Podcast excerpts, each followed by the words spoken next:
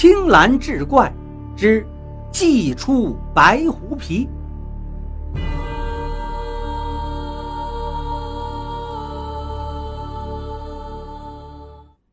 话说，一转眼冬天就到了。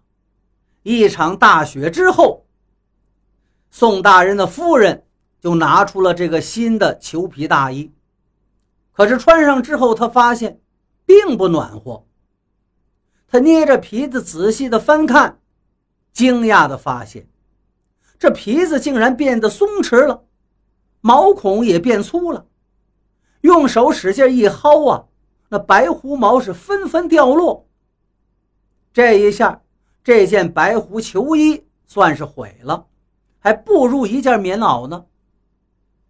宋大人听到消息，派三班衙役火速把郭掌柜给拘来。郭掌柜是战战兢兢，接过球衣一看，心底不由得涌起一股凉气呀。这件皮衣服确实是毁了。比抻了的皮子还要糟糕。关键是，他也不知道这到底是怎么回事宋大人一看，心头暗喜，我正好可以借机敲诈你了。于是，罚郭掌柜五千两白银，赶出县城，永远不得踏回半步。郭掌柜这回是受了重创了。好在瘦死的骆驼比马大。余下的家产也足够他在其他地方安身立命，兴许还能东山再起。于是把家里的金银细软收拾起来，雇了一辆马车、两顶小轿，带着一家人就往京城方向去了。刚来到城外，忽然路边闪出几个人，拦住了郭掌柜。为首一人来到郭掌柜近前，郭掌柜一看是个年轻人，有些眼熟，可是想不起来在哪见过。年轻人冷笑一声道：“姓郭的，我叫金五湖呀，不用介绍了吧？你能不能想起来我是谁？”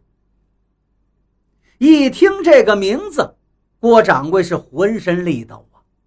他当然知道，金五湖就是金四海的儿子。难怪刚才一见就觉得眼熟，因为他跟他爹长得太像了。郭掌柜是颤声问道：“那这么说来，白狐皮是你做了手脚？”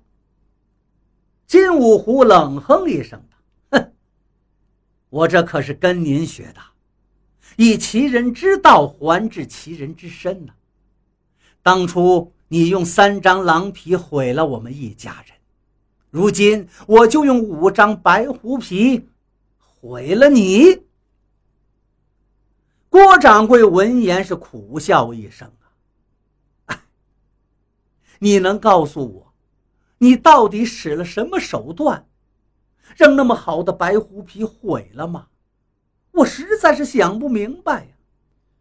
金五湖于是拿出一个小瓷瓶，打开后倒出一只小虫子，放在了手掌心。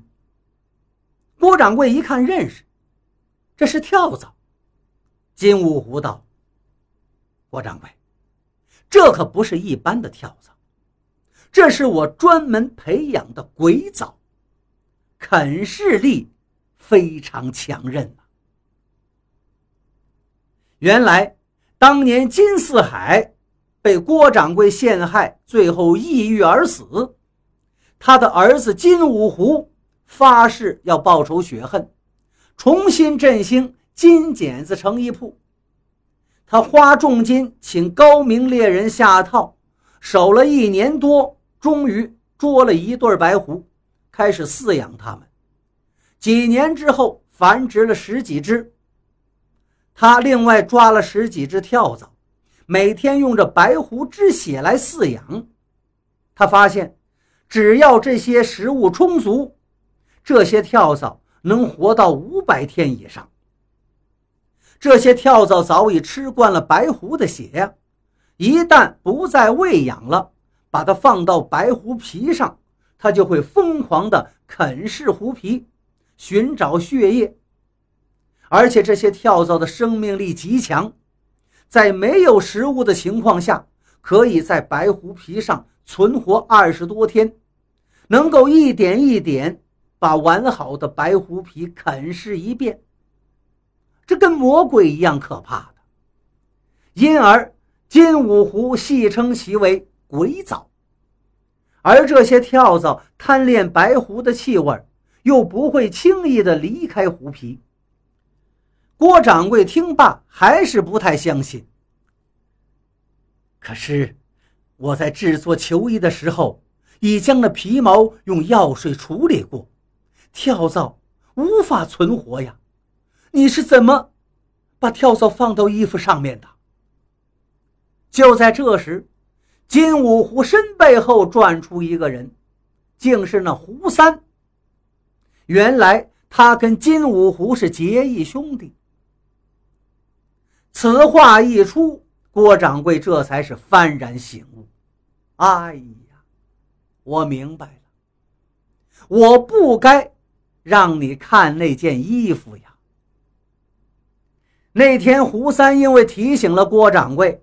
让他醒悟到是顾二虎吞了自己的那张白狐皮，解决了郭掌柜的难题。所以球衣做成那天呢，郭掌柜让这个胡三欣赏了一下，让他用手摸摸，仔细的把玩。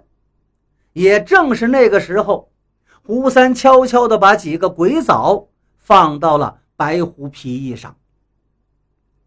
金五湖杀了饲养的五只白狐皮，让胡三背着进城，随后买通街头的无赖，向顾二虎提供贩卖私盐的假情报，让郭掌柜一步一步掉进他设的局中。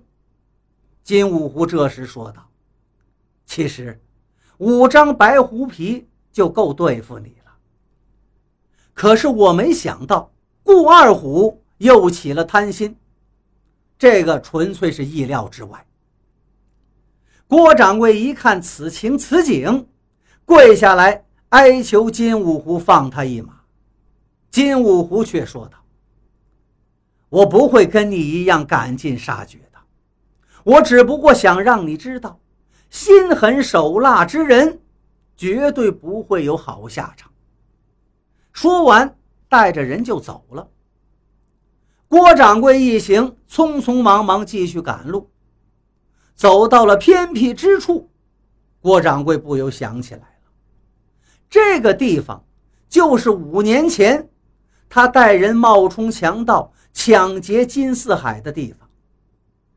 就在一愣神的功夫，忽听周围一声喊喝，涌出了一伙人，来人谁呢？正是那顾二虎。他痛恨郭掌柜出卖了他，让他失去了捕头这个差事，故此特地带人来洗劫郭掌柜的钱财。郭掌柜一看，明知是大势已去，痛苦地闭上眼睛，眼中的泪水是滚滚而下。